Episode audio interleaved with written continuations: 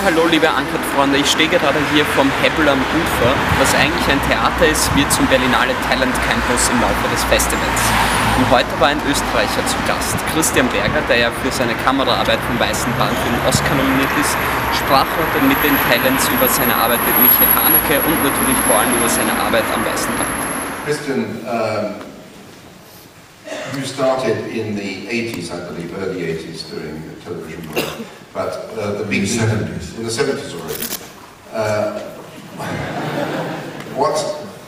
How did you meet Michael Haneke? It must have been quite a big moment, looking back, that you met him. Did you meet him in Austria? Because obviously he comes from Austria too. Um, he came to me end of the 80s after he saw my first own movie, Raffl. And he was asking, he wanted that I shoot the first film with him. It was called this uh, Venice Seven. Continent. But I did just another movie at that time, so it worked only in 91 with Benny's Video. And what was the what? What kind of? And uh, Austria was so small, everybody knows everybody, so Yeah. it still is. But, uh, Did he have a special vision already that he wanted you to give to a film, or did you just shoot on a low budget and in a normal way? Or was there a special look he wanted for that film? yes, he had uh, from the beginning on a very own handwriting, you say so? Yes. And uh, it was quite near to my understanding of images.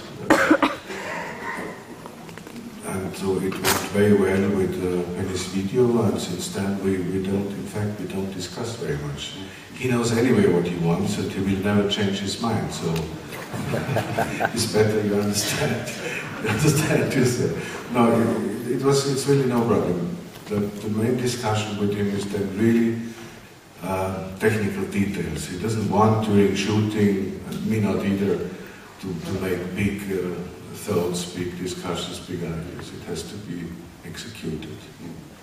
But they don't know before, it will not come later. But uh, it was in fact no snow. I mean, all the snow scenes are digital. We had no winter.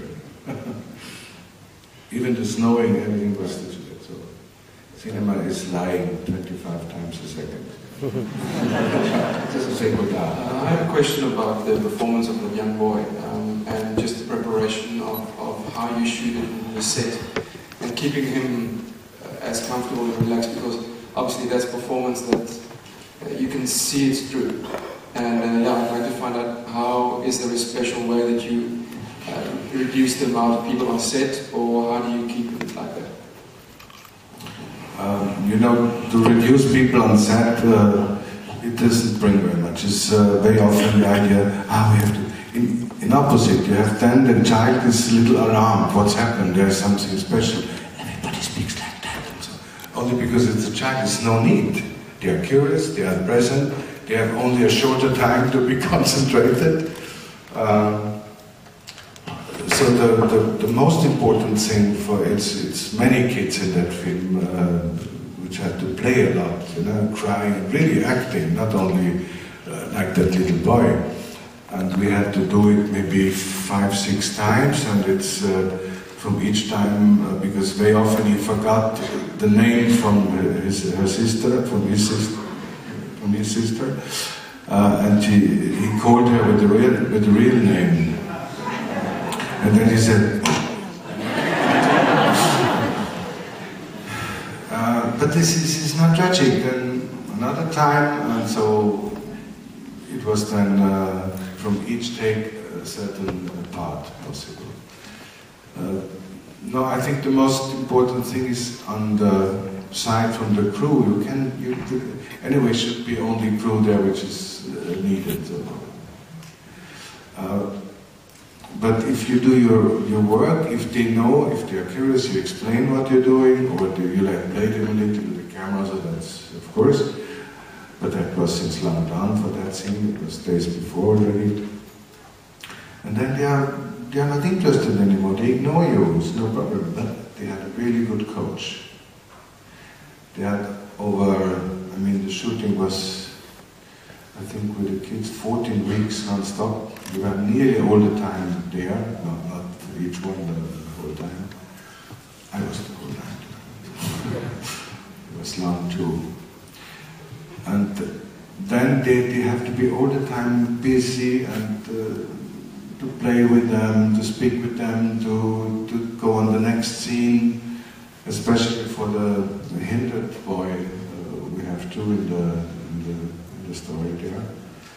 The handicapped, they are very sneaky because uh, they, they know exactly if you try to cheat them a little, then they fight back and, and, become stubborn, or they, or they, no, I don't want now, or he wants something else, or he, hates that scene, he wants another scene.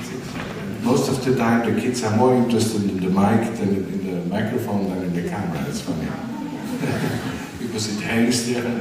Uh, how you prepare for a shoot? What, what emphasis on?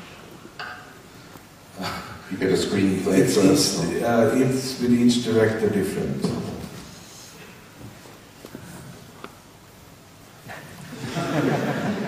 no, really, it's not. Uh,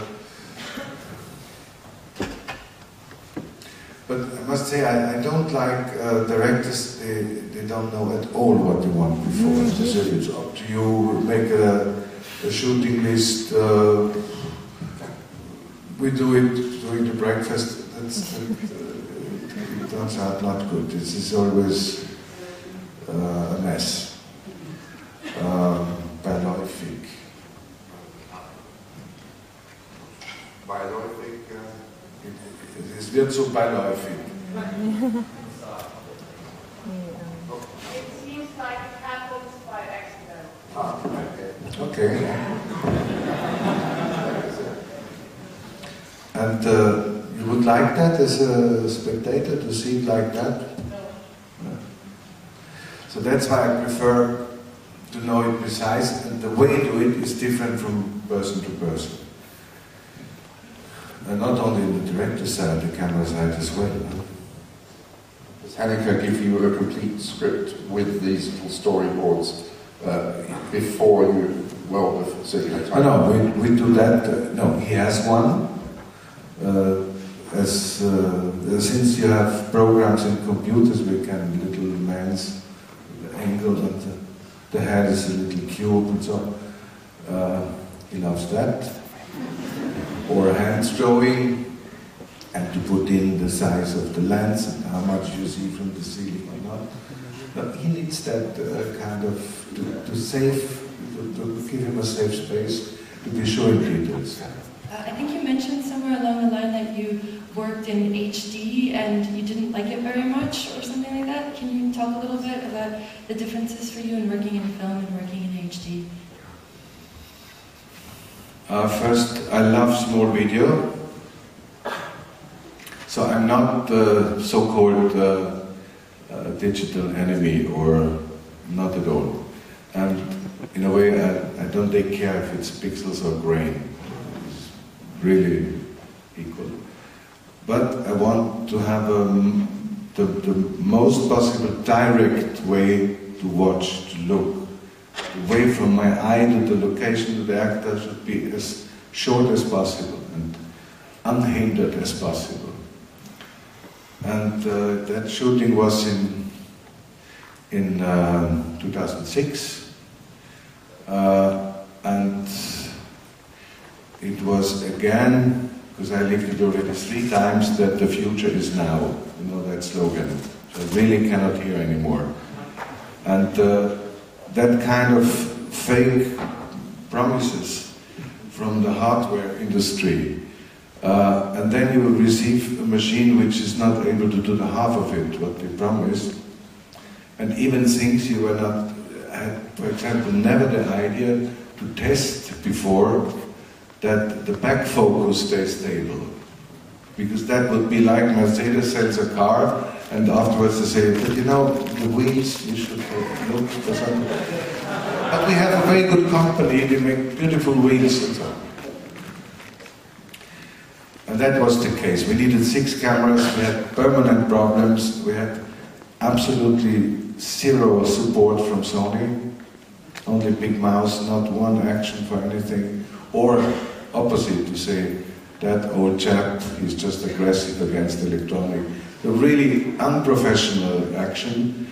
If you know every day costs that and that much money, and uh, back focus was already invented, this is not a new problem, or uh, battery life, you should be able to calculate it, things like that.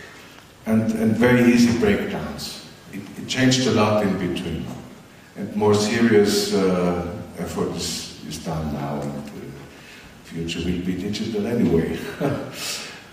but it's interesting because with small video, which allows you very nice work today, for a project you could have never done before, by budget reason or I see it with my students and for myself I love to play around with a little HD camera and they never they have never breakdown. They always work. It's a big market and we had only very few big cameras at that time, you know. They want to have you on on their prospect, that folder to say, ah, we make big movie, the future is now. Uh, and then you see all that debil uh, smiling users. I don't want to belong to them now. I don't want to be one of them. That's all. But the result was okay, the result was good, uh, but the way to it was really bloody hard and much more expensive than we would have done it in film.